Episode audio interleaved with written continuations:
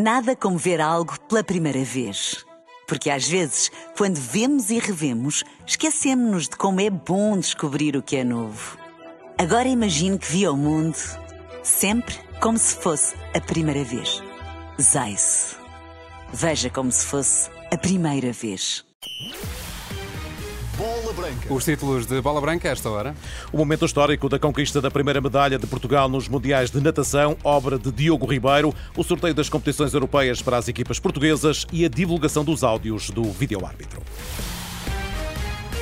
Bola Branca no T3 com José Barata. Olá, José, boa tarde. Olá, boa tarde. Diogo Ribeiro sagrou-se vice-campeão mundial de 50 metros mariposa. É a primeira vez na história que Portugal conquista uma medalha no Mundial de Natação. O jovem atleta português de 18 anos conquistou medalha de prata na final dos Mundiais de Natação no Japão, em Fukuoka. Uma prova acompanhada no local por António José Silva, o presidente da Federação Portuguesa de Natação, que em entrevista à Bola Branca não esconde o orgulho feito por Diogo Ribeiro. Estamos todos orgulhosos. Estamos orgulhosos do trajeto, estamos orgulhosos do resultado, estamos orgulhosos do, do, percurso e, acima de tudo, estamos orgulhosos daquilo que conseguimos, que é mudar o paradigma dos resultados esportivos da natação portuguesa, que sempre foi em competições para participar e agora vai a competições para competir e para obter resultados. É disso que estamos orgulhosos.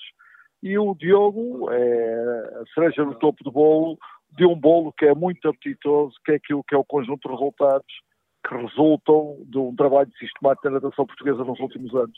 Diogo Ribeiro era um nadador da final com menos de 20 anos, o que leva o líder federativo a antever uma carreira ao mais alto nível, mas não só do agora vice-campeão mundial. Não tenho dúvidas, o que o Diogo tem qualidades excepcionais, tem uma mentalidade competitiva excepcional quando vai para a competição é para ganhar. É um nadador muito novo numa prova de velocidade, onde as características de potência muscular requerem uma certa maturidade muscular e uma certa idade, e o Diogo, em terra idade, consegue se bater, como se viu hoje, com esses nadadores com outra maturidade competitiva, o que nos permite antever que o Diogo, como outros nadadores uh, nacionais, pode alcançar grandes resultados desportivos no palco das grandes competições internacionais. Entretanto, Rui Costa, o presidente do Benfica, expressou enorme orgulho numa mensagem endereçada a Diogo Ribeiro onde se pode ler que é, é enorme orgulho ver Diogo Ribeiro sagrar-se vice-campeão do mundo de natação em Fukuoka, prata nos 50 metros mariposa para quem aos 18 anos demonstra já ter o perfil de um grande campeão. No futebol, hoje o Sporting de Braga ficou a saber que na terceira pré-eliminatória da Liga dos Campeões vai defrontar o Baka Topola, no norte da Sérvia, um clube que tem tanto de sérvio como de húngaro, como revela a entrevista à Bola Branca Drulovic, o sérvio que esteve muitos anos no futebol português e que revela a surpresa que o clube fez na época passada. Há uma equipa que ano passado ficou em segundo lugar, com todo o mérito, podemos dizer, aqui, aqui na Sérvia. Uma equipa aqui da norte da Sérvia tem um estádio novo, bonito. Foi através do presidente da Hungria que investiu lá, porque está, existe uma população húngara nesta zona de Sérvia e, e, e esta equipa está a ser considerada aqui na Sérvia talvez uma das equipas com melhores condições uh, da nossa liga aqui. Drulovic olha para a qualidade das duas equipas e diz que só um Braga ao pior nível falharia o acesso ao play-off da Liga dos Campeões. Entendem muito equilibrado, é bom, mas com a experiência de Braga, com a qualidade de Braga, aquilo que é campeonato português, que é o campeonato que é muito mais forte que o campeonato sérvio, acho que Braga é favorito absoluto. Se tiver o pior nível, podemos dizer que pode talvez perder eh, este duelo entre, entre as duas equipas. Não? O primeiro jogo será em Braga a 8 ou 9 de agosto. A segunda mão está marcada para o dia 15 na Sérvia, num estádio onde o Braga tem condições para fazer um bom jogo. O público é muito tranquilo nesta zona do país. O público é muito, muito tranquilo. O estádio, vocês vão ver, um estádio muito bonito, moderno. Acho que não tem muita capacidade, mas é um estádio muito bonito para jogar futebol e, sem dúvida nenhuma, Braga vai ter todas as condições de fazer um jogo bom também aqui na Sérvia. Na reação ao sorteio em declarações aos meios do clube, Artur Jorge, treinador do Braga, rejeitou facilidades para a sua equipa. Não haverá seguramente equipas fáceis. Esta é uma equipa que terminou em segundo lugar no Campeonato da Sérvia, um campeonato que é tradicionalmente muito forte em termos físicos, muito intenso também, onde normalmente os ambientes eh, nos jogos em casa são, são, são intensos Vamos procurar ter maior profundidade agora na análise do adversário.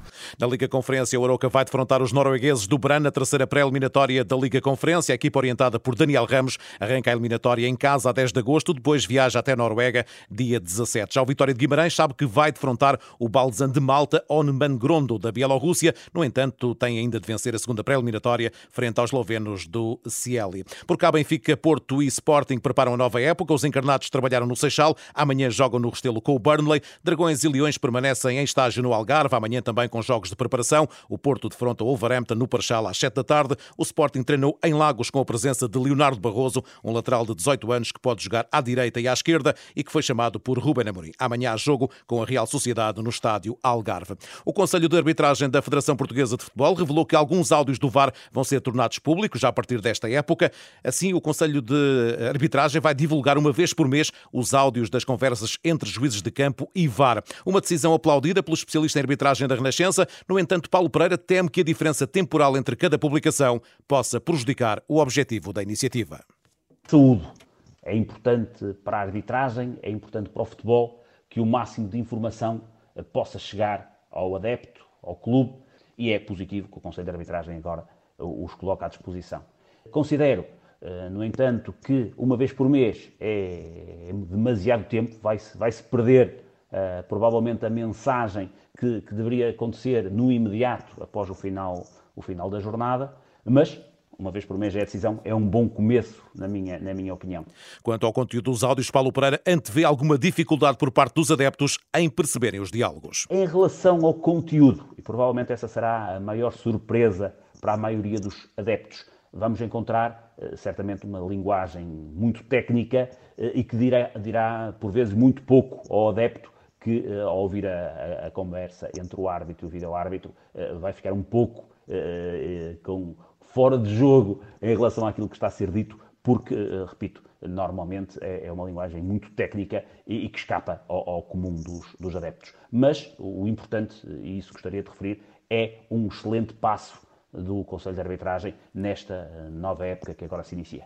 No Mundial Feminino, o Brasil venceu o Panamá por 4-0. A equipa portuguesa volta a treinar em Auckland, na Nova Zelândia, ou melhor, voltou a treinar na Nova Zelândia, menos de 24 horas depois de perder por 1-0 frente aos Países Baixos. Após o treino, Carolina Mendes foi o porta-voz do grupo, garantindo que a equipa já deixou para trás a derrota com as neerlandesas e pensa só no jogo com o Vietnã. O Campeonato do Mundo é isto, não temos muito, muita margem nem muito espaço para fazer eh, grandes festas ou grandes lutos.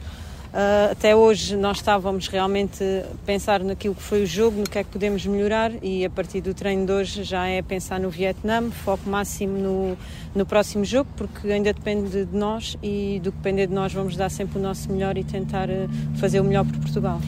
Na Taça da Liga hoje joga-se o Boa Vista Leiria às 8 h quarto, sem adeptos no Bessa devido a castigo por infração no sistema de videovigilância no estádio 21-22. O jogo conta para a primeira eliminatória da prova.